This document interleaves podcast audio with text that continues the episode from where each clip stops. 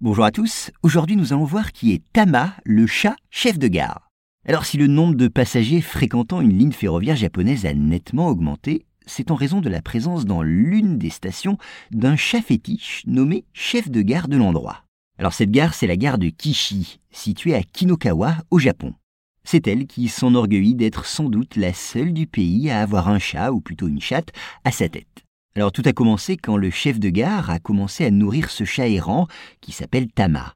Et en 2006, il installe même cette chatte dans la gare et lui réserve un bureau où Tama a sa litière et son arbre à chat. Et bientôt, les honneurs viennent combler l'animal qui devient la mascotte de la petite station.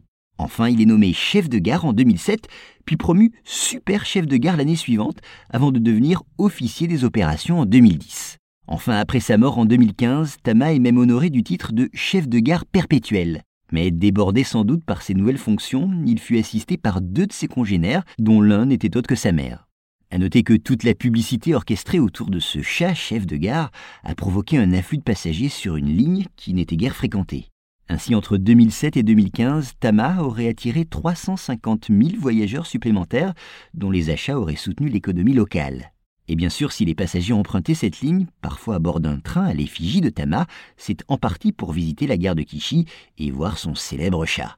On pouvait ainsi le photographier, revêtu de sa cape de cérémonie et d'une casquette à plumer, un signe de sa fonction de chef de gare. Et puis touristes et visiteurs ne manquaient pas non plus d'admirer le toit de la gare, qui depuis 2010 ressemblait à une tête de chat. Ils pouvaient même se recueillir dans un petit sanctuaire shinto édifié en mémoire de Tama.